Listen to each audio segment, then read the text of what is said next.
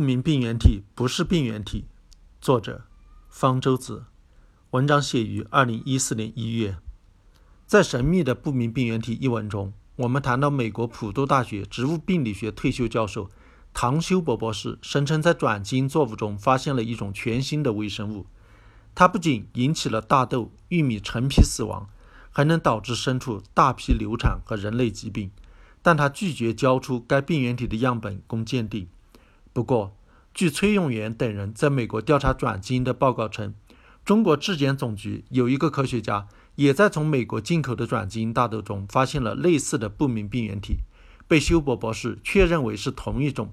此事如果是真的，这是个诺贝尔奖级别的发现。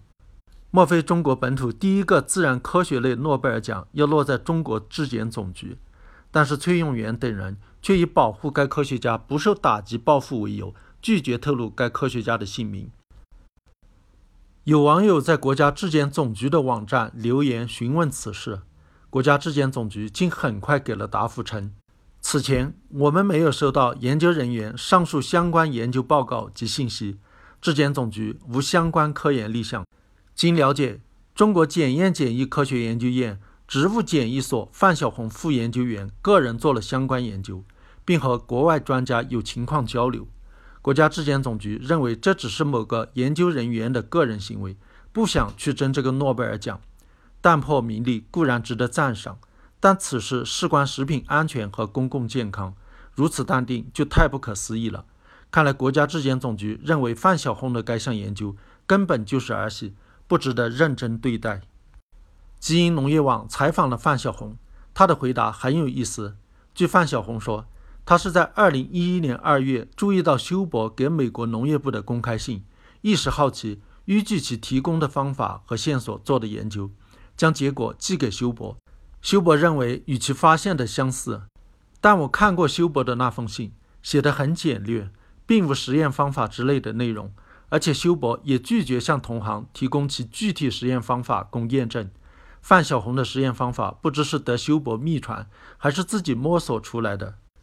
范小红说，他获得的样品很少，是从大豆中纯化出来的，没有提取到核酸，没法做基因序列鉴定。核酸是遗传物质，没有核酸，说明那不是生命体。有些人可能会说，没有核酸，蛋白质也可以是病原体啊。疯牛病的病原体不就只是一种蛋白质吗？范小红的确声称其样本含有蛋白质，但是疯牛病的病原体只是一种特殊的蛋白质，在电子显微镜下是看不到的。而修伯以及范晓红却在电子显微镜下看到了类似病毒大小的病原体，说明那不是类似疯牛病病原体的蛋白质分子。范晓红说，他做过分析，发现该蛋白与已知蛋白不匹配。我不知道他这么说是什么意思，是说他测过了该蛋白质的序列，发现与已知的蛋白质序列都不匹配吗？不匹配又是什么意思？是指没有完全相同的吗？那样的话，至少也有序列相近的蛋白质吧？难道是一种与已知蛋白质序列都不具有任何相似性的全新蛋白质？那样的话，他更应该公布该序列供研究。如果没有蛋白质序列，他根据什么说与已知蛋白不匹配呢？范晓红说没有发现此物质有致病性，不能说是不明病原体，只能说是不明物质。但休伯却说就是他发现的不明病原体。这关键的一点，两个人干起来了。如果不是不明病原体，这样的发现没有任何意义。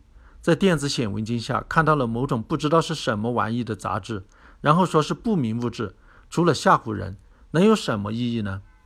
所以范晓红的所谓研究的确是儿戏，他要练练蛋白纯化的手艺，玩玩电子显微镜。虽然有浪费经费之嫌，问题也不算大。问题出在他对其结果的处理。如果认为结果是成熟的而且有意义，就应该写成论文发表；如果认为结果是初步的或者没有意义的，就不宜公开。与同行私下交流，也应嘱咐不能擅自公布。但是他却采用了向休伯报告的方式，给休伯提供佐证，让休伯捞到了一根救命稻草。中国质检总局的科学家证实了我的发现，成了他应对学术界批评的挡箭牌，让中国质检总局跟休伯一起在国际学术界出丑。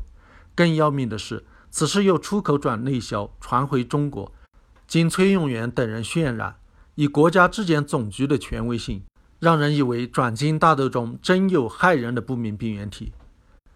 这不禁让人想起美剧《生活大爆炸》中的一期，希尔顿发现了一道数学公式，可以用于人工合成新型稳定重元素。随后传来了中国湖北核子物理研究所研究小组采用这种方法在回旋加速器上进行测试获得成功的消息。